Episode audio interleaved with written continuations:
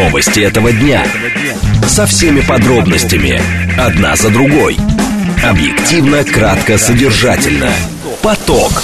Успеем сказать главное. Программа предназначена для лиц старше 16 лет. Радиостанция «Говорит Москва», среда, 21 июня, сейчас 16.06. Меня зовут Юрий Буткин, добрый день. Следим за новостями, обсуждаем главные темы этого дня, смотрим, как едет город. Все в прямом эфире. Вы слушаете и смотрите нас либо в Телеграме, либо на YouTube-канале «Говорит Москва», либо в социальной сети ВКонтакте. В движении. Э, Как едет город, прямо сейчас 4 балла, никаких больших сложностей сегодня вроде не ожидается. 4 балла сейчас, 4 балла в 5 вечера, 5-бальные пробки в 6 вечера и в 7 вечера. Максимум на сегодня 7-бальные пробки. Главные проблемы с движением сейчас в основном из-за дорожных работ. Вот, например, третье транспортное кольцо сильно затрудняется между э, съездом на Беговую, я говорю сейчас про внешнее ТТК, так вот, э, между съездом на Беговую и съездом, соответственно, на Дмитровское шоссе. Главные проблемы на Московской кольцевой автодороге это традиционно э, юго-восток. Сегодня это внутренний МКАД. начинается эта пробка. Попадете в эту пробку, вы практически в районе Белой дачи, а стоять будете, насколько я понимаю, до э, Восточного Бирюлева. Слушать. Думать. Знать. Говорит Москва. 94 и 8 FM. эм. Поток. Новости этого дня. Две темы обсуждаем в ближайшие 20 минут. Минстрой предлагает молодежи программу компенсации за съем жилья. Э, Речь идет о компенсации 50% стоимости аренды жилья для тех, кому до 35 лет. Вот насколько это перспективно. Понятно, что этого хотят арен- а, а, те, кто арендует, но э, готовы ли на это владельцы арендного жилья? Первая тема. Вторая тема. Эльвира Набиулина заявила о приближении России к уровню экономической активности 2021 года. Э, Это хорошо, но 2021, насколько это высокий уровень? Об этом поговорим минут э, через 10. Срочное сообщение. Лавров проведет переговоры с главой МИД Катара 22 июня. Это заявление российского МИДа. Оно только что прозвучало. Генеральная прокуратура признала нежелательной деятельность в России теперь еще и Всемирного фонда природы. Только что об этом сообщает агентство РИА Новости, пока без подробностей. Э, В это же время ТАСС пишет, что Минтранс создал цифровую платформу, которая позволяет беспилотникам получать доступ к единому воздушному пространству. Тоже без подробностей. Это заявление министи- министра транспорта Савельева. Поток. Успеем сказать главное. Прямой эфир вы пишите через смс-портал плюс семь девятьсот двадцать пять четыре восьмерки девяносто четыре восемь. Ну, кто может, а то вот э, добрый док пишет нам, что массовый сбой в работе мобильного интернета у Билайна. Интернет, говорит, нет уже часа и сроки устранения пока никто не говорит. Э, Телеграм э, говорит МСК-бот, если у вас не мобильный интернет или мобильный, но работает, значит, говорит МСК-бот. Ну и звонить можно по номеру 7373948, код города 495. Первая тема, которую мы обсуждаем, это предложение Минстроя, о котором написал сегодня, ссылаясь на зам главы Министерства строительства Никиту Стасишина, газета «Известия». Минстрой запустит программу компенсации 50% аренды жилья для россиян в возрасте до 35 лет. По сути, государство помогает накопить на первоначальный взнос, параллельно субсидируя наем жилья до момента накопления на этот самый первоначальный взнос. Э, Обязательные условия, конечно, есть. Э, Обязательные условия это накопление средств на покупку своего жилья в новостройке. То есть ты начинаешь копить, и в этот момент тебе выделяются эти субсидии. В целом, как отмечают в Минстрое, программа будет нацелена на стимулирование молодежи на приобретение собственного жилья. А, Первое, что приходит на ум, эта программа может быть также нацелена на то, чтобы разобраться, кто кому квартиры сдает. Олег Репченко, руководитель аналитического центра индикаторы рынка недвижимости. Олег Николаевич, здравствуйте. Здравствуйте. С вашей точки зрения, насколько перспективна идея Минстроя? Ну, как бы идея неоднозначная, потому что на первый взгляд кажется хорошо, давайте поможем как бы молодежи. Но с другой стороны, если мы посмотрим на рынок недвижимости последних трех лет, то а, было очень много разных льготных программ, льготная ипотека, и субсидированная ипотека от застройщиков, и много чего еще.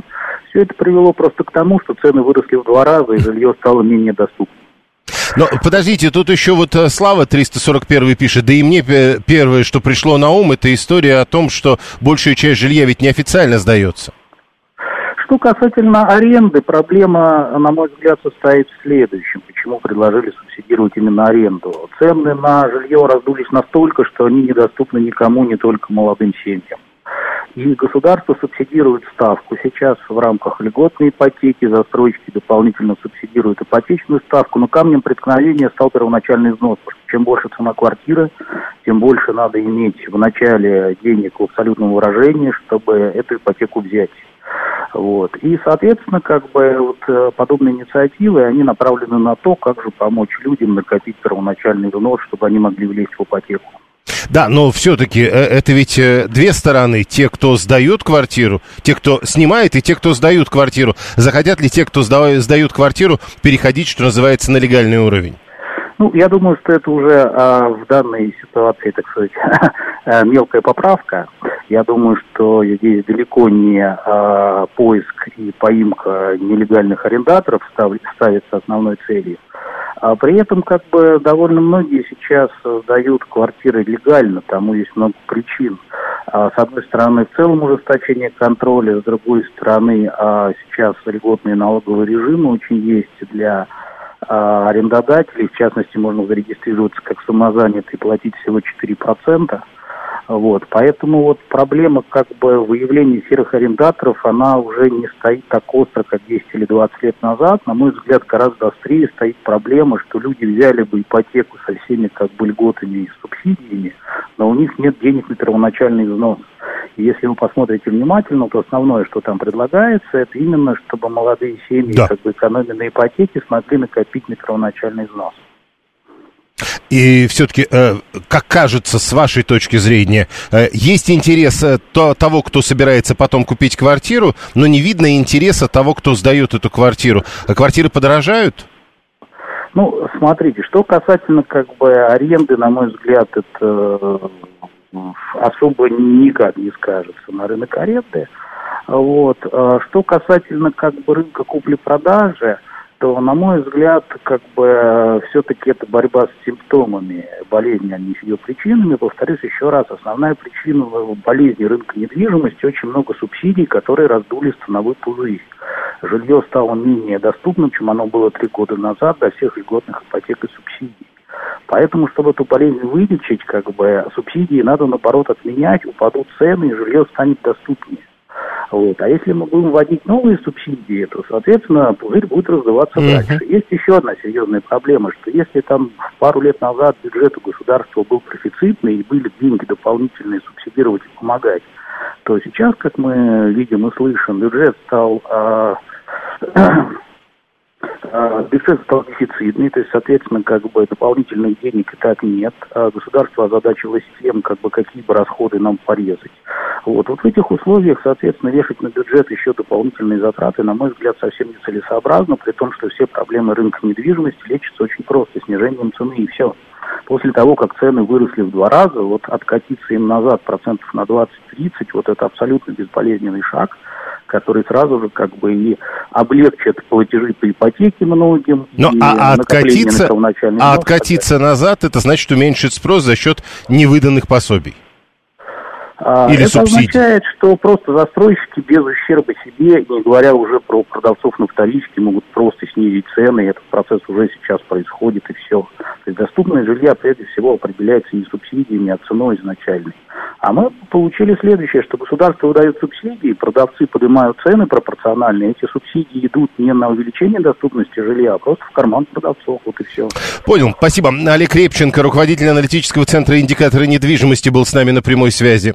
Срочная новость срочное сообщение, э, подробности того, что в 11-м пакете санкций против России. Евросоюз, об этом объявляет польский посол, включил в этот список 70 человек, 30 юридических лиц, южную ветку э, газопровода «Дружба» и запрет въезда прицепов из Российской Федерации. Э, в данном случае речь идет о рестрикциях в отношении 70 человек, запрету транспортировки нефти, нефтепровод «Дружба» по южной ветке нефтепровода и еще по поводу этой истории с автомобильными прицепами. Очередной пакет антироссийских санкций будет включать в себя запрет пересечения границы российскими автомобильными прицепами.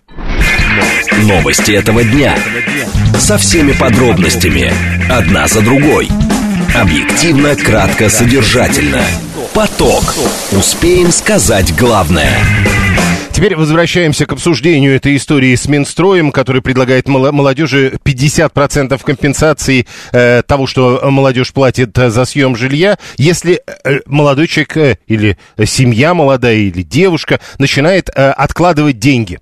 Ну, то есть копить на первоначальный взнос. Это хоть как-нибудь втюхать ипотеку, полагает 404-й. Савелий 884-й. Э, хорошая попытка разогреть рынок аренды, чтобы сократить разницу сумм между арендным и ипотечным платежами. Если она станет не столь существенной, это уже прямой путь к ипотеке, уже без вариантов, уже невзирая на цены. Классные инициаторы. То есть вы полагаете, что рынок аренды от этого только вырастет. Хорошо. Э, э, Алексей вспоминает Сергея Доренко, который, как мы помним, э, говорил про среднестатистического москвича, у которого все время э, надо похоронить бабушку, чтобы получить в наследство квартиру, а ее потом сдавать в аренду. Э, Слава полагает, что надо систему менять, как в 1917 году. Виталий пишет, э, непонятно, почему у арендодателя низкая ставка, всего 4%, он ведь ничего не создает, он не ИП, он и всего барыши со сдачей имеет, такой себе рантье, живет на деньги от сдачи квартиры. Так может быть в этом и ответ?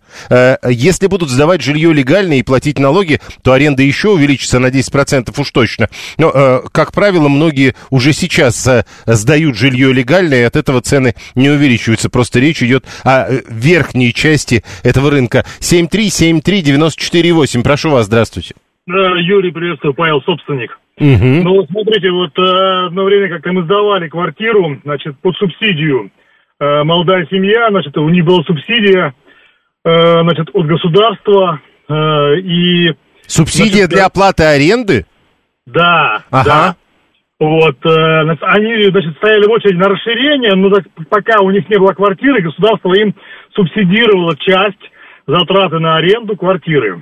Вот, пока их не дом строился. Так вот, чтобы с ними нужно было заключить договор, они принесли свой договор от Московского имущества, да, получается так. Угу. По их договору мы подписывали, как бы, эти все, ну, там, кучу бумаг мы подписали, там, кучу бумаг. Вот, э, и, значит, договор был без э, так называемого страхового взноса, мы его отдельно подписывали.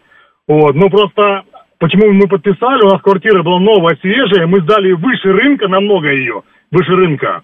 Вот, поэтому мы на это пошли. А так, конечно, э, там не так все просто, понимаете. Обычный договор, так называемый, аренды, туда не пойдет. У них есть свои договора, и собственники не соглашаются его подписывать.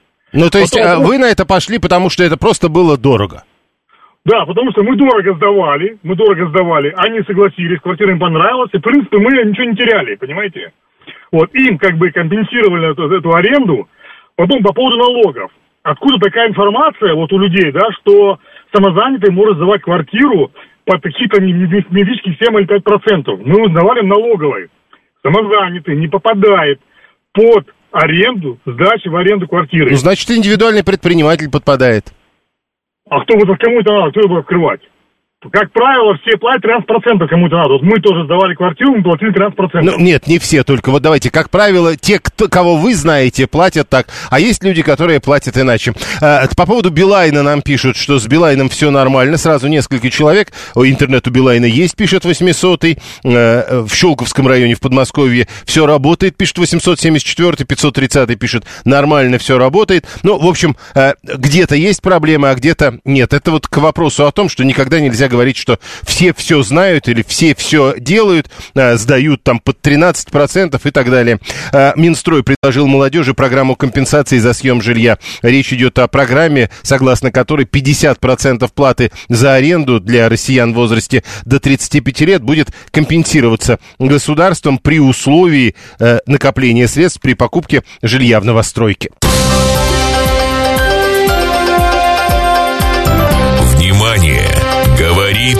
Москва. 94 и 8 FM. Эм. Поток. Успеем сказать главное. Эльвира Набиулина заявила о том, что Россия приближается к уровню экономической активности 2021 года, и, как подчеркнула глава Центробанка, в этой связи худшие прогнозы не оправдались. В ходе 9-го Всероссийского конгресса волонтеров э, финансового просвещения Набиулина отметила, что сейчас регулятор может уделять больше времени не оперативному реагированию на вызовы, а своим долгосрочным приоритетам. И один из них – это финансовое просвещение граждан. А ранее при этом э, глава Центробанка, выступая, по-моему, да, на Петербургском международном экономическом форуме говорила, что российская экономика развивается по сценарию ускоренной адаптации. Итак, э, э, с одной стороны, она говорит об ускоренной адаптации, о возможности э, регулятора даже финансовым просвещением граждан заниматься. С другой стороны, она говорит, что не оправдались худшие прогнозы. Значит, все-таки прогнозы не очень хороши. Худшие не оправдались, но э, случилось что-то не очень хорошее. Экономическая активность 2021 года, которой вернулась экономика Российской Федерации, это вообще хорошо или плохо? Елена Ведута, заведующая кафедрой стратегического планирования и экономической политики на факультете госуправления МГУ. Елена Николаевна, здравствуйте. Здравствуйте. Итак, возвращение к уровню экономической активности 2021 года. Это же уже пандемия, то есть это не очень хорошо. А, ну, я на самом деле не вижу, что была такая у нас большая экономическая активность в стране. И когда говорят о невысоких темпах инфляции, я вижу цены продуктов, в частности овощей, как они резко растут, несмотря на то, что наступает, в общем-то, сезонный период. Я не считаю, что инфляция именно такая низкая, как 3%. Она, на мой взгляд, где-то хороших 9 имеет место быть. Ну, это мое. Э, да. А второе, экономическая активность тогда наблюдается, когда вкладываются инвестиции в развитие, в развитие, прежде всего, производства. Но поскольку их тоже нет, то мы не можем говорить об активности. Живем, пока живем, как живем. А ну, вот как завтра будет, большой вопрос, да-да. Ну, в том смысле, что в 2021 году тоже экономической активности особой не было, и поэтому на ее уровне быть-то не очень хорошо. Ну, конечно, это тоже вы правильно отметили. Хорошо, это... тогда другое. Я хотел спросить. Вот когда Набиулина сказала, что российская экономика, э, по ее определению, развивается по сценарию ускоренной адаптации, э, это вот к чему она ускоренно адаптируется? Ускоренно адаптируется, наверное, она имеет в виду, что у нас и санкции, и все-таки СВО, это, вы сами понимаете, это огромное бремя для экономики страны. Э, но она видит, что адаптируется в каком смысле? Адаптируется в смысле развития или адаптируется в смысле деградации. Я думаю, что имеет место второе. И, может быть, она имеет в виду то же самое, что я. Просто сказала, адаптируется на это все. Хорошо, она не может, а вы-то можете сказать, с вашей точки зрения, значит, это э, ада- а, адаптация к, э, соответственно, вни- э, что называется, вниз. Насколько глубоко это может уйти, на ваш взгляд? Оно пойдет очень глубоко, потому что у нас не создается никаких э, предпосылок для развития производства. Никаких. Их нет. Поэтому отсюда я делаю такой печальный прогноз. А как вы, вот тогда вот вы говорите, никаких предпосылок для развития производства не создается. А вот, ну, на ваш взгляд, как это могло бы выглядеть? Какими они могли бы быть?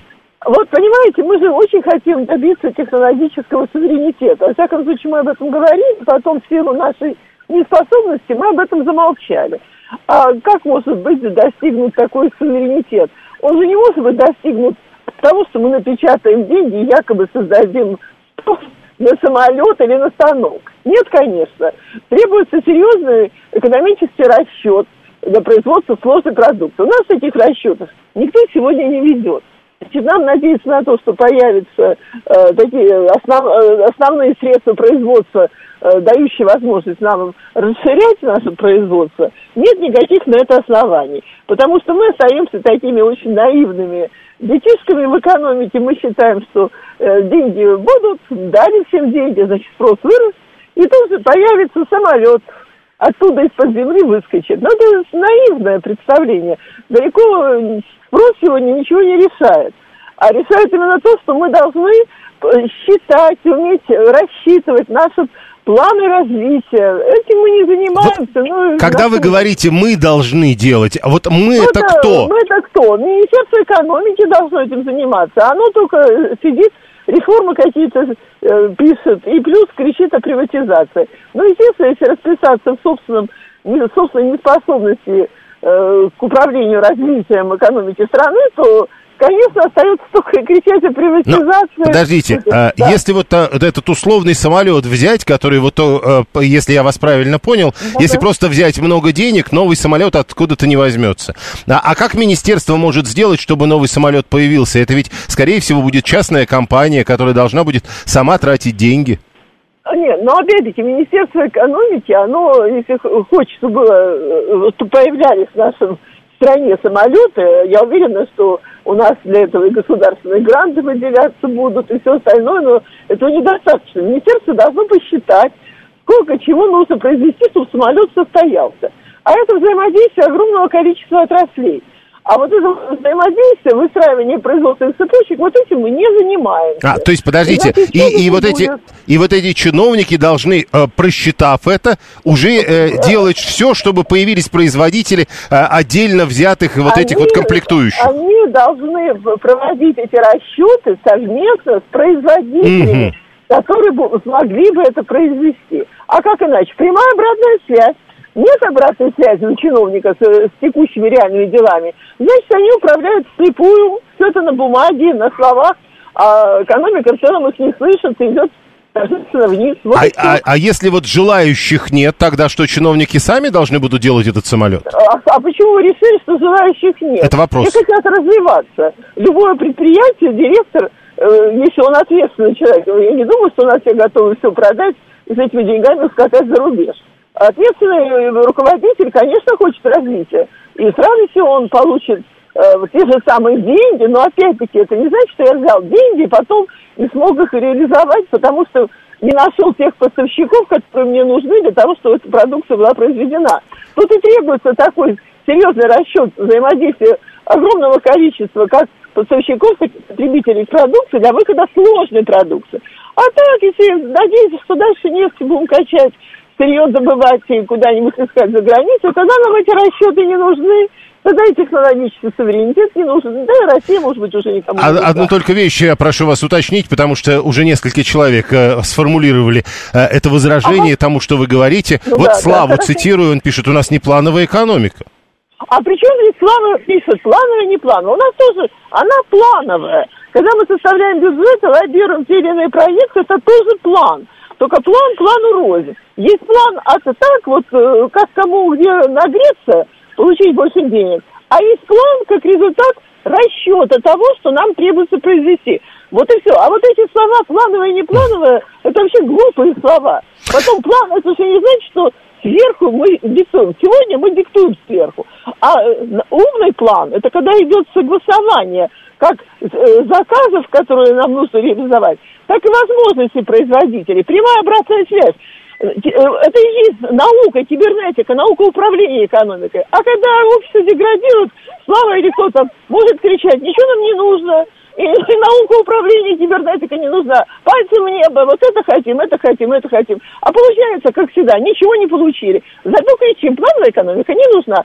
Спасибо. Думайте головой, что такое плановая экономика, прежде чем рассуждать. Спасибо. Елена Ведута, заведующая кафедрой стратегического планирования и экономической политики на факультете госуправления МГУ. Она была с нами на прямой связи. 530. А, Короче, получается, тут думать надо, а у нас думать это потом обычно. А Виталий не понимает, как мы можем вернуться к 21 году, если в 21 мы гнали на Запад нефтегаз напрямую. У нас работали западные компании, а наши люди от них получали рабочие места. Считает, это вообще другая эпоха и другая цивилизация. Но Набиулина говорит об уровне экономической активности 21 года. Э, мы гоним нефть. Раньше был на Запад в 2021 году, теперь на Восток. Ну, к примеру. Раньше западные компании работали, предоставляя нашим людям рабочие места. Теперь восточные, к примеру. И, в общем, э, уровень экономической активности похожий. 21 и 23. Но, с другой стороны, еще раз напомню, 21 год это все-таки разгар пандемии. Проблема. 7373948. Э, 668-му, э, кажется, это популизм. Они должны, они сделают, они создадут. Непонятно, кто все это будет делать, а главное, непонятно, зачем все это будет делать. Ну и Слава 341, который про плановую экономику писал, э, Елене Ведута, э, а он теперь пишет, э, а вот э, про самолет. Сделать то они сделают, но будет ли этот самолет потом кем-то востребован? Вот ведь в чем вопрос. Прямо сейчас новости, потом реклама, потом продолжим. Новости этого дня. Со всеми подробностями. Одна за другой. Объективно, кратко, содержательно. Поток. Успеем сказать главное. Радиостанция «Говорит Москва», среда, 21 июня, сейчас 16.36. Меня зовут Юрий Буткин. Мы продолжаем, следим за новостями, э, э, обсуждаем главные темы и смотрим, как едет город. Все в прямом эфире. Вы пишите нам через смс-портал, через телеграм или прямо в студию звоните. У нас нет модерации, поэтому, когда вы набираете номер 7373948 и вам отвечают, это значит, вы уже в прямом эфире. Э, смотреть и слушать все это в интернете можно либо в телеграм-канале «Радио говорит МСК», либо э, в социальной сети ВКонтакте, либо на YouTube-канале «Говорит Москва», на который надо обязательно подписаться. А, менее 200 человек осталось до волшебной цифры в 100 тысяч подписчиков. В движении. А, город едет сегодня явно лучше, чем вчера. 4 балла прямо сейчас. 4 балла нам обещают в 5 вечера, 5 баллов в 6 вечера и 6 баллов в районе 7 вечера. По-прежнему главные проблемы на третьем транспортном кольце – это внешняя трешка между, соответственно, Рижской эстакадой и э, поворотом на беговую, а может быть даже уже и туда дальше, э, в сторону э, съезда на, соответственно, да нет, до Сити это все-таки не попадает, а вот до Беговой точно. На Звенигородку, наверное, уже можно поехать спокойно. А большие проблемы по-прежнему на набережных в районе Кремля и довольно сложно ехать прежде всего на востоке по Садовому кольцу. Слушать. Думать. Знать. Говорит Москва. 94 и 8 FM. Эм. Поток. Новости этого дня. Две темы обсуждаем в ближайшие 20 минут. Ну, во-первых, сегодня э, в городе первый день э, движения речных электротрамвайчиков. Или как уж их э, аквабусы некоторые называют. Вчера как раз в это время примерно Путин и Собянин открывали движение, а сегодня уже получается обычное, правда, пока бесплатное движение. Каковы перспективы этого вида транспорта как общественного? Первая тема. Вторая тема – это заморозки. Жителей центральных регионов России, вроде про Москву и Московскую область не говорят, но Тверскую Ярославскую, Ивановскую, то есть э, совсем близкие к нам области, э, называют э, областями, в которых эти заморозки возможны. Причем тут же говорят, что такое э, это чего-то, чего никогда не было. Э, может быть, еще в ближайшую ночь что-то подобное будет. Чем это все объяснить? Поговорим минут через 10. Срочные сообщения, которые в эти минуты появляются. Давайте посмотрим. Э, за преднамеренные пожоги леса необходимо сажать на много лет. С таким выступ... э, предложением выступает сенатор Александр Башкин, член Конституционного э, комитета, цитирую по агентству РИА Новости. Теперь еще, э, значит, ТАСС в эти минуты срочное сообщение. Давайте посмотрим. Два беспилотных КАМАЗа после начала эксперимента с доставкой груза оказались перед необходимостью перенастройки. Поток. Успеем сказать главное. Итак, примерно сутки назад, как раз в это время, э, проблемы были как раз на дорогах, но зато не было проблем на реке. Путин и Собянин открыли движение первых речных электросудов в Москве. Президент и мэр столицы принимали участие в церемонии на Северном речном вокзале. При этом сами речные электросуда э, двигаются как раз не от Северного речного вокзала, а от Киевского железнодорожного вокзала в сторону Третьей магистральной улицы. Там есть такой э, жилой комплекс, сердце столицы. Планировали, что Э, речные трамвайчики на электрической тяге поплывут до парка Фили, но теперь говорят, что это пока э, до августа отложили. Но до сердца столицы они уже сегодня плавают, причем до послезавтрашнего дня включительно плавать будут бесплатно. Э, появились уже сообщения о двухчасовых очередях. Александр Морозов, вице-президент Международной ассоциации предприятий городского электрического транспорта. Александр Сергеевич, здравствуйте. Добрый день. Ну, во-первых, как вы оцениваете весь этот проект с речными электротрамвайчиками? Э, ну, безусловно, проект э, позитивный. В каком плане? Что все-таки в большом городе с э, обширной рекой, конечно, находятся такие места, где в обход ехать будет очень долго, да, то есть при том, что скорость водного транспорта, она, как правило, невелика, да, то есть если, грубо говоря, у нас вдоль реки будет ехать автобус и речной трамвайчик, то, конечно, автобус его обгонит, но вот фактор пересечения реки, он как раз очень важен, и в ряде случаев там, где этих мостов нет, конечно, такой транспорт необходим. Я уж не говорю о том позитиве, который связан с тем, что транспорт это электрический, да, потому что все-таки речные суда, они, ну, достаточно такие мощные, по, по, большие по мощности, да, и существенно загрязняют воздух, и вроде бы река, она располагает к чему-то экологичному, и вдруг вот все эти выбросы, как мы всегда знаем, там достаточно сильно пахнет дизелем, теперь эта проблема решена, и э, э, транспорт этот стал электрическим, что, конечно, делает такую прогулку весьма привлекательной. А, ну, это привлекательно может быть, но все-таки именно как общественный транспорт, на ваш взгляд, в Москве э, по тем маршрутам, или пока можно говорить по тому маршруту, который запущен, насколько это перспективно?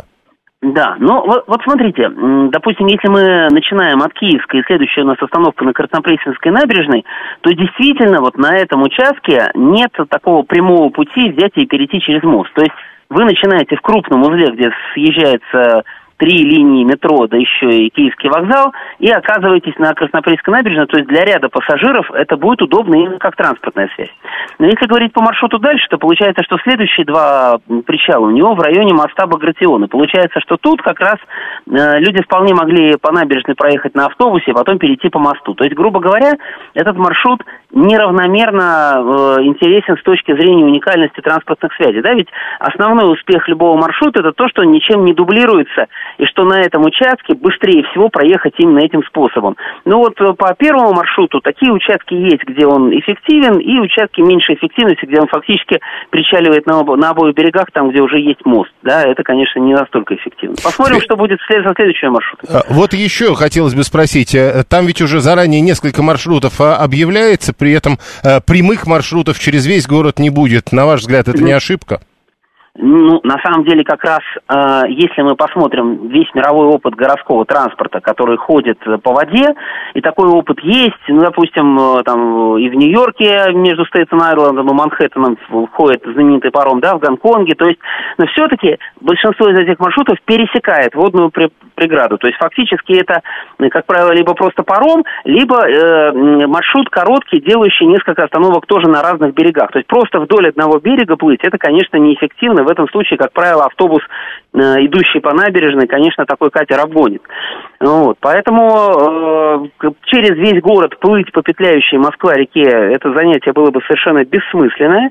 Конечно, эти маршруты как транспорт нужны именно локально, там, где нет, не хватает мостов, э, там это будет наиболее эффективно. Ну и еще одно. Э, э, вроде в первых разговорах речь шла о том, что это будет как обычный городской транспорт, а в итоге тариф на разовый проезд в три раза выше.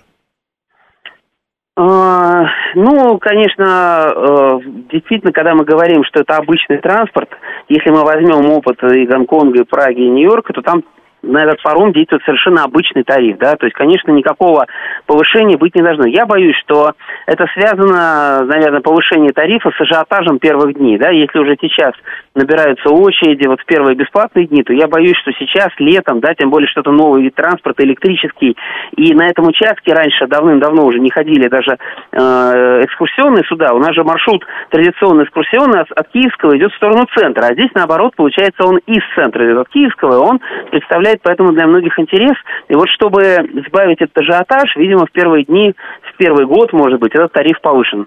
Ну, конечно, по-хорошему должен действовать проездной, вот этот э, годовые, месячные месячные безлимитные проездные, конечно, должны действовать на таком транспорте. Ну, насколько я понимаю, даже сейчас годовые проездные и трехмесячные проездные для поездки на этих трамвайчиках, э, э, соответственно, разрешены. Вот, да, это как раз э, пример того, что, уважаемые жители столицы, если вы постоянные пользователи, пожалуйста, приходите, мы всегда вас ждем. А если вы просто какие-то эпизодические разовые пользователи туристов, вспомните, например, Cable Car, вот этот вот замечательный трамвай, который э, с тросом, да, ходит в Сан-Франциско. На нем тоже разовый тариф имеет огромную цену, там, в 3-4 раза больше, чем обычный билет. Но с проездным местный житель, который живет на этой улице, он на этом Cable Car едет хоть каждый день совершенно без каких-либо доплат. То же самое здесь если вы один раз решили прокатиться, но не являетесь постоянным пользователем общественного транспорта, ну, платите как за аттракцион. А если вы постоянный пользователь, и у вас есть проездной, конечно, приходите и езжайте с пересадкой без всяких доплат. Спасибо. Э, Александр Морозов, вице-президент Международной ассоциации предприятий городского электрического транспорта. Первый регулярный маршрут речного транспорта Киевский вокзал сердце столицы уже работает. Э, и сегодня появились сообщения о том, что много желающих э, прокатиться на новых этих, пока мы не очень понимаем, как правильно называть эти средства передвижения. Много предложений, кстати, и от наших слушателей. Краснопресненский парк, эта пристань еще не работает. Соответственно, это надо иметь в виду. Есть пристань трех гор Черный, есть пристань Сити Багратион, Сити Центральный, пристань Кутузовский и, соответственно, сердце столицы. Все остальное еще в работе, но вот нам обещают, что через какое-то время заработают и будет ходить этот маршрут до парка Фили. А, может быть, кто-то из наших слушателей уже воспользовался, простоял эту очередь, проехал на этом кораблике. Хотелось бы услышать, что из этого вышло. 7373948. А, как первой экономики мира без трамвайчиков, пишет 144 Ну, почему бы нет? Любая экономика мира с трамвайчиками чувствует себя лучше, чем без трамвайчиков. Да, и, конечно, надо обратить внимание, что все это э, как-то так удачно совпало с днем рождения Сергея Собянина, которому, как известно, сегодня 65, и белорус вот поздравляет его. А я лично знаю только одно место, где такой кораблик будет в тему между Печатниками и Нагатинским затоном. Сейчас там прокопали метро, проехать на метро и быстрее, и дешевле. 50 метро, э, рублей на метро, а на электрокорабле надо придумать это слово за 150 не получается. В общем, в основном это понты, а не транспорт. Э, э, кстати, раз уж заговорили об этом, вторая очередь, она как раз в том районе, сейчас я найду, автозаводский мост Печатники 13 километров, и, как сейчас говорят, планируют открытие этот маршрут в четвертом квартале 2023 года. 530-й мы странные, в Венеции, значит, маршрутки ходят, эти на лодке с песнями всякие, все туда хотят, а в Москве, мол, все не то. Маршруты не те, электрические не то, а цена не та. В общем, не все неправильно. А Григорий 859 про Питер рассказывает, речные маршрутки не прижились даже с разводными мостами. Ну и Виталию даже дизайн корабликов не нравится. С его точки зрения он не каноничный. И опять же, мы же привыкли к тому, что если электробус, так на нем написано это и большими буквами электробус. А может быть, просто еще не придумали слово правильное. А потом тогда и напишут, когда придумают слово, тогда и напишут на этих неканоничных корабликах новое слово. Э, как бы то ни было, движение первых речных электрических судов по маршруту, пока от Киевского э, в сторону парка Филей, но не доезжая Филей, до ЖК «Сердце столицы» уже открыто. Внимание! Говорит Москва. 94 и 8 FM. Эм. Поток. Успеем сказать главное. Ну вот, кстати, 94-й пишет, в Нижнем тоже же э, дорого разовая поездка, а так для местных, если ты постоянно пользуешься, получается дешево. А, может быть, действительно что-то подобное будет и здесь. Но еще раз напомню, пока, во всяком случае, э, ближайшие два дня бесплатно, 21 э, сегодня, завтра и послезавтра включительно бесплатно, а потом будет 150 рублей и 300 рублей в выходные. Э, при этом проезд для тех, у кого трехмесячные или годовые проездные, соответственно, бесплатный на всех этих корабликах. Имейте это в виду. У нас еще одна тема про кораблики. Очень хорошо заговорили. Кораблики плывут. Правда, кстати сказать, эти кораблики круглогодичные. Так вот, интересно, что как раз э, в те дни, когда по Москве поплыли кораблики нового типа, пришли сообщения о заморозках. Жителей центральных регионов России предупредили о заморозках. Пока нет речи про Москву и Московскую область, но Гидромедцентр утверждает, что в Тверскую, Ярославскую, Ивановскую и Костромскую область придут заморозки до минус 2 градусов.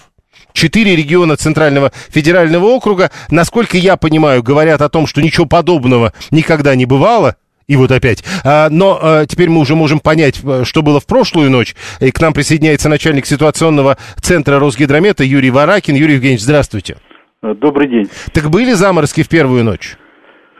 Э, были заморозки вот два дня назад, и продолжаются еще прогноз, если говорить про Центральный федеральный округ, Костромская область еще в ближайшую ночь. И все, уже завтра ни в Московской области, ни сегодня, ни завтра, ни в Тверской, ни там в Рязанской, нигде по Центральному федеральному округу зам, заморозки не ожидается. То есть у нас заморозки только на самом северо-западе, вот на периферии этого холодного антициклона, то есть Мурманская, Архангельская область, и чуть-чуть, э, буквально там один район показал. Опять-таки, эти заморозки же не на высоте 2 метра, а в травостое на почве, поэтому термометр, который мы обычно вот температуру меряем, допустим, там заморозков нет, там, э, там 3-5 градусов.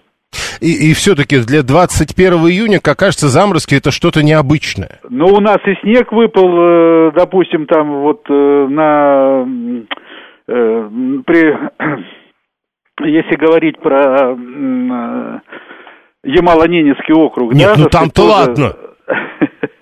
в июне. Конечно, вот такое похолодание, но это кратковременно, и вообще вот такая капри, такие капризы, э, скачки, то тепло, то холод, э, то есть э, я могу сказать обратное, что вот давали заморозки буквально два дня назад, а на завтра максимальная температура Псковской и Новгородской области ожидаем 25-30 градусов, то есть теплее, чем в Москве. Это как-то связано, вот спрашивает Григорий, с глобальным потеплением? Э, да, в общем-то, глобальное потепление это не значит, что везде все идет повышение температуры, а как раз э, выбросы такие, скачки, резкие изменения на 10-15 градусов в течение одного-двух дней. То есть даже сейчас у нас, если вот посмотреть на карту температурную Западной Европы, Скандинавии, то мы четко видим, что там, допустим, наши регионы, там Карелия, Мурманская область, аномально холодная погода, а и в то же время район Ботнического залива, там на 15 градусов выше, хотя одни и те же широты. И, соответственно, вот такая, э, такие контрасты температурные, они приводят э, и, соответственно, к быстрым таким э, синаптическим процессам образованием. То есть, что мы и ждем вот как раз 23 числу, э, когда вот на волне образуется циклон, так называемый, ныряющий с Скандинавии, придет уже в Москву и в Подмосковью с грозой, с, э, с ливнями, и вот этот дефицит осадков на сегодня у нас только 25-28% месячной нормы всего лишь нам погода дала, да, то есть у нас достаточно сухо. Э, и вот за счет 23 и потом 24 числа мы хотя бы э, доберем, так сказать, до более чем половины месячной нормы суммарно, да, то есть буквально за два дня выпадет столько, сколько выпало вот за первые две декады. Ого! Так, э, сейчас будет неожиданный поворот, да. вы уж извините, но да, у нас один из слушателей так шутит, мол, ведьмы наколдовали, но я прямо реально слышал, э, читал сегодня объяснение происходящему в том, что, возможно, это некое климатическое оружие. Так оно может работать? Нет, абсолютно. Во-первых, э, ну, климатическое оружие это все контролируется, и, э, ну, чтобы понимать, э, это вот не по щелчку, и вот э, э фейковые новости, когда сейчас очень много таких э, околонаучных Э, изысканий везде и в интернете, да и не только, и на практике, когда люди говорят, мы вот сейчас развернем тут небольшую мини-станцию, значит, компьютер, э, электромагнитное поле создадим, и вам вот выпадет, что хотите, дождь там или прочее. Угу. Это все, конечно, от лукавого. Э, что-то глобальное, это нужно, ну, чтобы вы понимали такую энергетику, чтобы, ну, создать, даже если вот, во-первых, это запрещено, но это нужно несколько воздушных армий, да, поднять самолеты, что незамечено незамеченным ни с какой стороны не, не будет это, да. Чтобы вы понимали, опять-таки, чтобы на два часа засеять, вызвать дождь над, э, хотя бы над Москвой, буквально там квадрат 4 на 4 километра, да, площадь, ну вот когда активные Да-да. воздействия, нужно порядка там 6-8 самолетов, которые несколько часов будут бороздить, то есть это дорогое удовольствие. В, в ценовом исчислении это больше 50 миллионов рублей только на авиационный керосин. Но, но главное, как вы говорите, не заметить это со стороны Абсолютно, невозможно. да, поэтому все это от лукавого, да, а вот то, что э, глобальное потепление приводит, э, уже это из такой сленг пошел и у синоптиков, и у метеорологов, климатологов, капризность или нервозность погоды, то есть когда э, вот вроде бы сейчас у нас не должны таких быть резких смен. У нас обычно резкие смены каждые там 3-4 дня это весна, переходный период, весна угу. и осень. Сейчас у нас, как вы видите, наоборот, самый длинный день в году, да, так сказать, день, э, это самое солнцестояние, то есть э, особенно там и, и белые ночи, так сказать, уже если туда северней Санкт-Петербурга практически, я уже говорю про Мурманскую область, и самая короткая ночь, да, а у нас получается вот такие перепады, то есть э, э то в жар, то в холод, то заморозки на почве, то плюс 25, плюс 30 примерно в этих же регионах буквально через 2-3 дня. Ну и последнее, давайте все-таки э, спрошу вас. Э, да. Раньше нам говорили, кто-то из синоптиков говорил, что это будет страшно жаркое лето. Потом сказали, оно не будет жарким, но по, в июле наладится жара. Теперь уже можно говорить про жару в июле? А, знаете, ведь нельзя же говорить про среднюю температуру по больнице. У нас, э, если говорить про э, прошедшие вот два месяца, ну, хотя бы так, май и июнь, да, ну, июнь уже две трети прошло, то аномально жаркая погода стояла в Западной Сибири. Температурные рекорды обновились, рекордные за более чем за сто лет. Ну, то есть суточные рекорды, да, там 36 градусов, 37 было и в Томской области, и в Красноярском крае. Что нельзя сказать э, про европейскую территорию? То есть у нас практически даже на сегодня средняя вот температура за две декады чуть ниже нормы. Э, по Москве, ну я имею в виду у нас, э, имею в виду Москву, московский регион. Э, опять-таки, сейчас, и это говорят зарубежные метеорологи, ждут, и уже достаточно теплая погода, вот эта очередная волна жары только придет уже в Западную Европу, так сказать, в старушку, да. В Германии ждут температурный режим, в третья декада июня, температуры максимальные 36-37 градусов. То есть, э, э, но это не значит, что у нас будет 36-37. Поэтому, а когда все это, если вот э, среднее сделать по северному полушарию, то получается, да, что э, в среднем температура, допустим, за полугодие или за год, она выше нормы и каждый год растет. Но, но пока... это не значит, что она вот это везде ровная такая картина. Но, но пока 37 в Москве в прогнозах нет. Пока у нас наоборот. Я хочу сказать, что у нас вот э, у нас климатические нормы были пересмотрены. Уже мы сейчас отталкиваемся 30-летний период. У нас шажок один климата это 30 лет. Э, вот если мы буквально в прошлом году еще у нас был период, э, за, основу мы брали климатические данные с 61 по 91 год, сейчас с 91 по 2021 год, да? Так вот, нас, естественно, с учетом вот глобального потепления, да, то есть уже угу. на полтора-два градуса ежемесячно, каждый среди среднемесячной температуры и для Москвы, и для других, ну, чем севернее, тем они больше этот тренд, чем южнее туда, к экватору, тем меньше эта разница, да, так сказать, ну, тренд на повышение.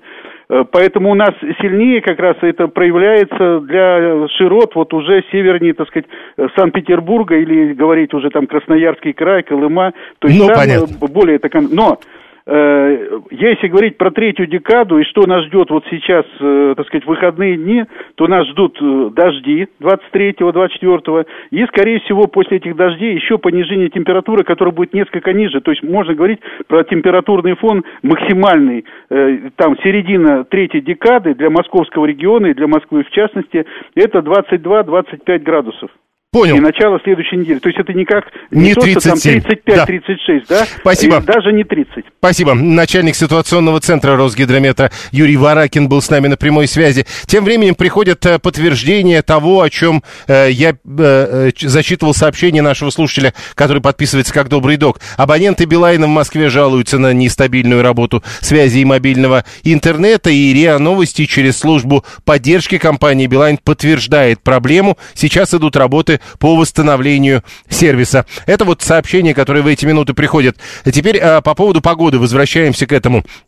Европа не замерзнет, а засохнет, это тоже неплохо, пишет Григорий 859. Добрый вы, Григорий, добрый. А, про Харп все вспоминают, ну вот видите, э, э, в ситуационном центре Росгидромета, видимо, не вспоминают про Харп. Торфяники зато не загорятся, пишет Денис 464. А, дальше, значит, Ирина, если синоптики уже март называют зимним месяцем, тогда все логично заморозками в июне, это тогда просто весна. Но вот видите, синоптики обращают внимание на другое, на то, как э, сильно переменчиво изменчивой становится погода, даже вот, к примеру, тогда, когда солнцестояние. Видите, какая штука? Самая короткая ночь, а при этом сегодня ночью 21 июня воздух в столице должен был остыть, а в городе плюс 5. А послезавтра или даже завтра, только что нам говорил Юрий Варакин, будет 25. Чувствуете, какая разница? Так не должно быть. Но так никогда не было, как кажется. Э, Слава 341 говорит, думаю, за Европу все-таки волноваться не стоит. Дальше э, Виталий про бабушек с метеовосприимчивыми коленями вспоминает, которые, по его мнению, предсказывают погоду лучше, чем ученые с многомиллионным оборудованием, э, у которых то плюс 37 получается, то дубарь, заморозки и холод. Проблема-то, вот, понимаете, не в метеовосприимчивых коленях. Проблема в том, что на улице действительно то плюс 37, то э, Дубарь или Дубарь, я уж не знаю. Ну, в общем, холодно на улице, когда э, 96-й пишет. Может, пора вспомнить слова Жириновского и уже э, все-таки использовать климатическое оружие, про которое он говорил. Тогда Соединенным Штатам станет не до Украины, а у России еще и э, помощи просить будут. Я не очень понял, как это связано с погодой в Российской Федерации. Непонятно. Катя говорит, меня вините. Я, говорит, кондиционер установила. Вот и причина, кстати, того, э, что происходит с погодой. Сергей говорит, что самый холодный июнь был в 2018 2017 году, и странным образом тогда, к началу чемпионата мира по футболу, все наладилось. Может быть, э, самолеты полетали. Помните, только что Юрий Варакин суммы называл даже. Э, э, Дубак, надо говорить, пишет 530-й. Хотя, э, может, это и система в планетарном смысле, а мы тут, мураши, пытаемся рассуждать о том, что там с погодой. Новости далее.